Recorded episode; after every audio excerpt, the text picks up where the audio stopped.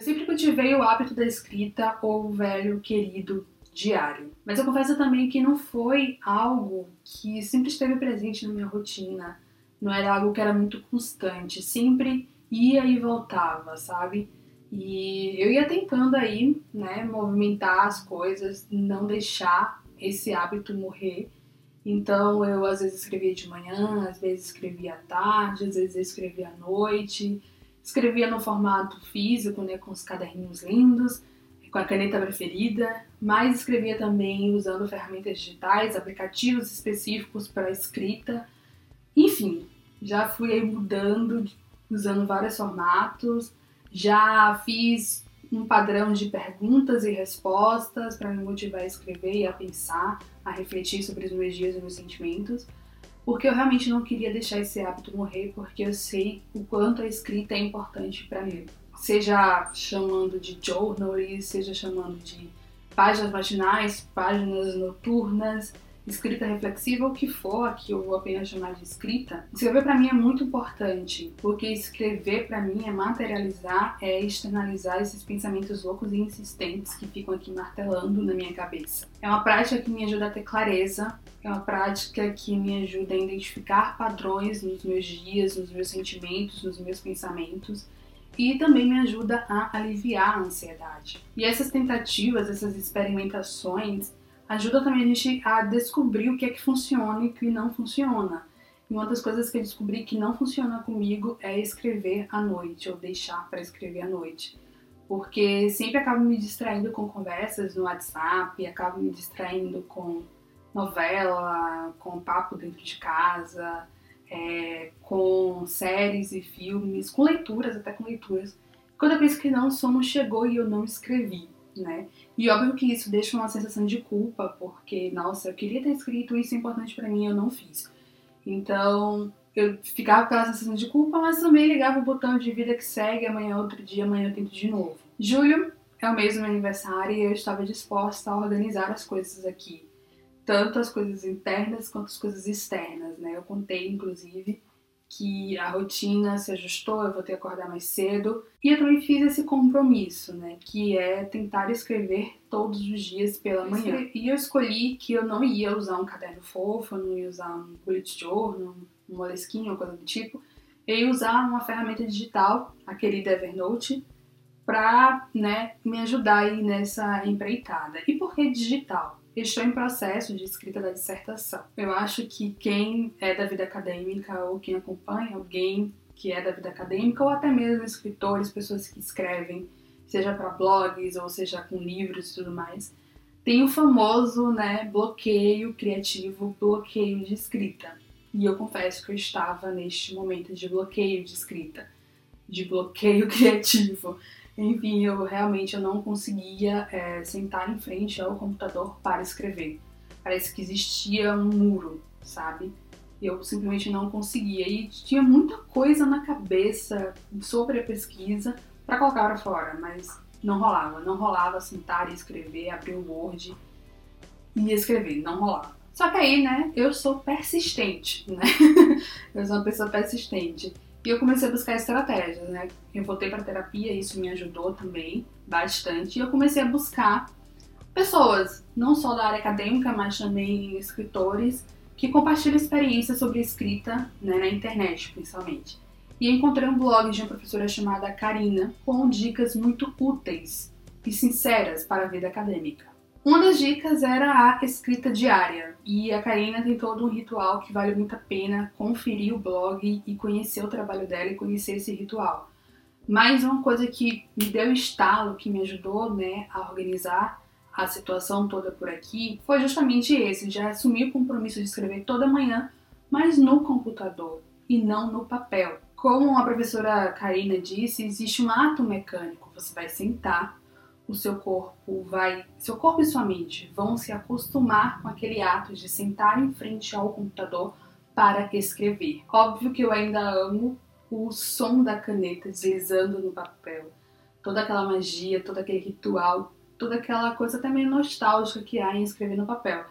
Só que neste exato momento eu tô precisando de algo mais real, sabe? Algo que realmente me ajudasse a vencer este bloqueio. E eu precisava também da praticidade, da praticidade do computador. É, por mais que organizar as ideias no papel seja algo que eu ainda uso, inclusive para escrever textos acadêmicos, antes eu faço um rascunho, faço um guia de escrita no papel, porque isso me ajuda bastante. Só que é, é muito mais prático quando você faz qualquer tipo de rascunho no computador, resumo e tudo mais, porque você ganha tempo. E realmente agora eu preciso também de um pouco de praticidade e de tempo. Então toda manhã tava lá eu, é, sentada escrevendo no Evernote é, sobre o que vinha na cabeça, sobre o meu dia anterior, sobre sonhos, e eu percebi que eu sonho muito, sonho com coisas bem loucas, e foi muito interessante observar esses sonhos. Aliás, está sendo interessante observar esses sonhos, que quando a gente acorda, a gente se propõe a escrever. De certa maneira, quando a gente né, deixa se levar pela escrita, é, faz algo como um fluxo de consciência, começam a surgir coisas na cabeça e você começa a se lembrar também do que você sonhou.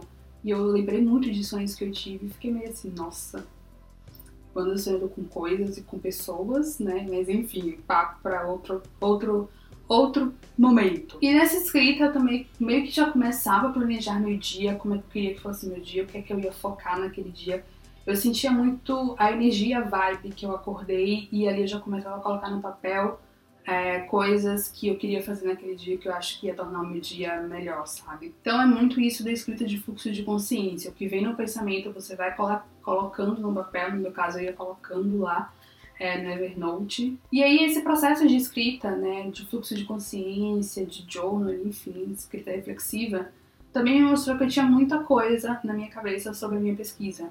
Mudanças que eu queria fazer, coisas que eu queria conversar com a minha orientadora na reunião, é, de que maneira eu queria conduzir entrevistas, é, a necessidade que eu tinha de ler tal coisa. Enfim, realmente eu comecei a observar que tinha muita coisa na minha cabeça e que era só uma questão de bloqueio mesmo de escrita. Então, de certa maneira, eu ficava empolgada de finalizar aquela sessão de escrita e de iniciar o meu dia, né, para colocar em prática muito do que eu tinha escrito e até mesmo partir para a escrita acadêmica, né, voltar para o meu projeto de dissertação que é sim, eu estou sim nessa fase de escrita, mas também existiam outras coisas que eu poderia fazer que iam me ajudar muito é, com a fase da escrita. E aí eu comecei a perceber que eu estava vencendo aos poucos esse bloqueio de escrita. Tudo por conta desse momento de escrita diária e de escrever sobre qualquer coisa.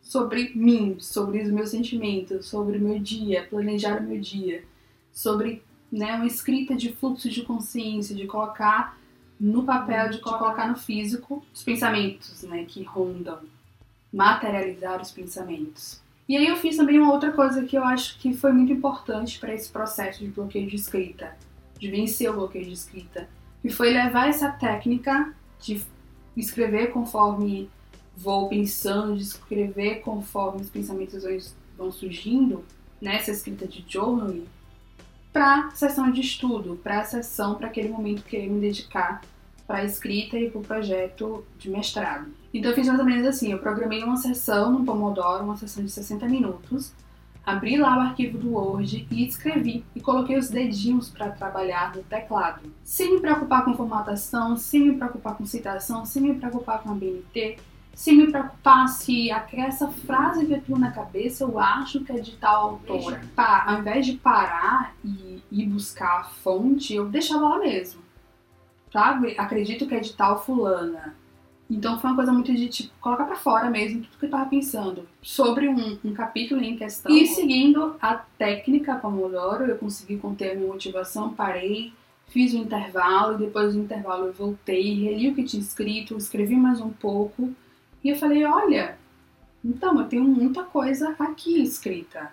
Eu, se eu não me engano, nesse dia, nesse primeiro dia, eu consegui fazer três laudas, sabe?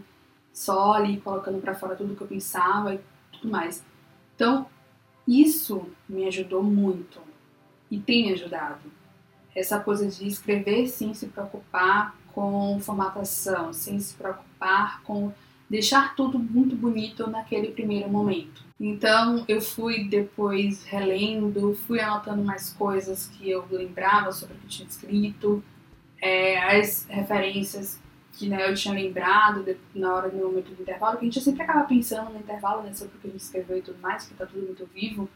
Então anotei outras coisas que eu lembrava, autores, livros, ah, eu acho que esse tema aqui tem naquele livro. Eu fui fazendo essas ligações. Então nesse dia, além de ter, tipo assim, dei o primeiro passo de desbloqueio da escrita, encontrei uma estratégia que funciona para bloqueio de escrita, pelo menos para o meu processo de escrita, me ajuda com o processo de escrita, e ainda definir alguns próximos passos importantes para o meu projeto, que eu confesso que estava um pouco empacado, sabe? Quando a gente entra na pós-graduação, a depender do corpo docente, há uma cobrança enorme para que os estudantes sigam o famoso rigor de escrita acadêmica, que respeite todas as normas da BNT e coisas do tipo. E eu acredito que tudo isso vai, de certa maneira, engessando o fazer acadêmico, vai engessando a escrita e vai criando os famosos bloqueios e assim, com terapia, com essas experimentações, com essa ideia de trazer coisas que não são da academia para o meu processo acadêmico,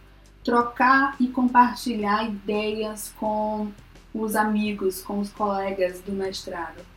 Tudo isso aos poucos tem me ajudado a, a me desprender um pouco dessas exigências externas, criar minha forma de escrever, criar a minha própria forma de fazer pesquisa, obviamente sem desobedecer nenhuma regra, sem desobedecer nenhum rigor acadêmico ou coisa do tipo. Porque eu sei que é preciso sim você formatar um texto conforme a BNT, eu sei que existe uma forma é, de fazer as coisas na academia, mas eu acho que eu posso deixar para formatar tudo isso, deixar tudo do jeito que tem que ser, sabe? Colocar os pingos nos is como uma penúltima etapa do processo, sabe? Primeiro eu posso ir só escrevendo, né? E trabalhando e melhorando meu texto aos poucos, né? Eu posso fazer esse momento de, de escrita acadêmica como um processo de criação, um momento de criação, um momento de êxtase, de alegria, e não apenas um momento para cumprir uma etapa, uma exigência acadêmica. Então essa é uma experiência que eu estou compartilhando com você aqui, caso você esteja passando por algum momento de bloqueio de escrita. Me conte, por favor, o que, você costuma fazer em momentos como esse, em momentos de qualquer tipo de bloqueio, né? Bloqueio de escrita, bloqueio de produção artística, se você é pintor, se você é escritor de literatura, né, ou escritora de literatura, se, enfim, se você faz arte, o que, é que você costuma aí usar, qual é a sua estratégia para vencer esses bloqueios. Eu desejo uma boa produção criativa para todos nós. Obrigada por acompanhar. Até a próxima. Beijão. Tchau.